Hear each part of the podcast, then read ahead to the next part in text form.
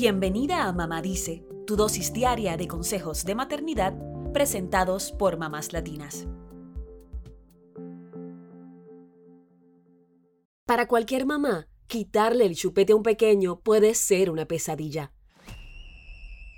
Los bebés nacen con el instinto natural de chupar, tanto así que algunos se chupan el dedo incluso desde el vientre de la madre. Es un comportamiento natural que les permite alimentarse y crecer y también es reconfortante y les ayuda a calmarse. Pero sabemos que llega ese momento en que debemos quitarle la chupeta al niño para que no desarrolle dependencia ni problemas dentales. Según la Sociedad Canadiense de Pediatría, el chupete se puede usar para calmar la necesidad de chupar de un pequeño. Sin embargo, nunca debe usarse para sustituir la alimentación y tampoco debe usarse sin los mimos o caricias que los papás pueden darle al pequeño para tranquilizarlo. Lo bueno de los chupetes es que son más fáciles de controlar que cuando el bebé se chupa el dedo. Además, el chupete es mejor que los dedos porque causa menos problemas dentales en el futuro. Incluso hay investigaciones médicas que han encontrado que el chupete puede disminuir el riesgo de muerte infantil súbita o muerte de cuna. Pero no todo es positivo. La Sociedad Canadiense de Pediatría dice que el uso incorrecto del chupete puede causar problemas con la lactancia, infecciones del oído y problemas dentales, como caries o sobremordida. Además, no recomiendan el uso de chupetes hechos en casa, ni ponerle dulce o comida al chupete. Tampoco deben atarse los chupetes al cuello del bebé porque pueden provocar lesiones o la muerte. Ahora, ¿cuándo es el momento adecuado para quitarle el chupete a tu hijo? Este tema ha sido objeto de un intenso debate, pero la Asociación Estadounidense de Pediatría sugiere que el mejor momento para quitarle el chupete a un bebé es entre los 6 y los 12 meses de nacido.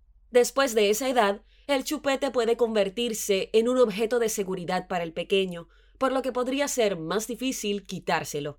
Estas son algunas recomendaciones a la hora de quitarle el chupete a tu pequeño. Número 1. Puedes comenzar limitando los momentos en que se le da el chupete al pequeño. Por ejemplo, solo dale el chupete al niño cuando vaya a dormir. Así comienza la transición de pasar el día sin el chupete. Luego, poco a poco, puedes comenzar a retirarlo en las noches. Número 2. Si tu hijo ya está más grandecito, involúcralo en la decisión de dejar el chupete. Habla con tu hijo para explicarle que debe dejar el chupete porque está creciendo. Puedes darle la opción de tirarlo, guardarlo o ponerlo debajo de la almohada para el hada de los dientes.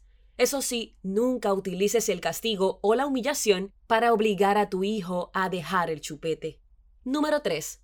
Si tu hijo tiene dos o más años o ya está muy apegado a su chupete, intenta reemplazar el chupete con otro objeto que le dé seguridad. Puede ser una manta o un muñeco de tela, Recuerda que debes ser paciente, porque el pequeño atraviesa una transición y debe aprender a calmarse sin su chupete. Así que si va a tomar una siesta y llora, ponle el otro objeto al lado. Número 4. No uses el chupete como la solución a todos los problemas o frustraciones del pequeño. Esto hará que sea más difícil quitárselo.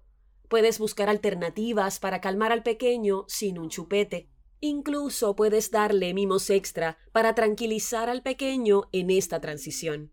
Número 5. Puedes usar recompensas o helada del chupete para ayudar al pequeño a dejar de usarlo. Algunos expertos sugieren hablarle al pequeño de que vendrá un hada del chupete a llevarse el chupete cuando cumpla sus tres añitos, por ejemplo. El hada se lleva los chupetes y les trae un nuevo juguete.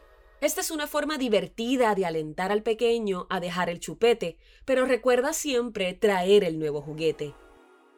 Número 6. Dile elogios a tu pequeño cuando deje el chupete. También le puedes decir que estás orgullosa de que esté creciendo.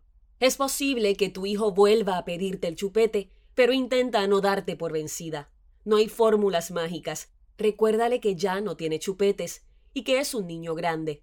Incluso dale mimos y caricias para ayudarle a continuar con esta transición.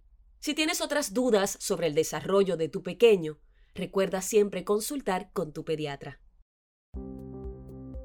Eso es todo por hoy. Acompáñanos mañana con más consejitos aquí en Mamá Dice y síguenos en mamáslatinas.com, Mamás Latinas en Instagram y Facebook y Mamás Latinas USA en Twitter.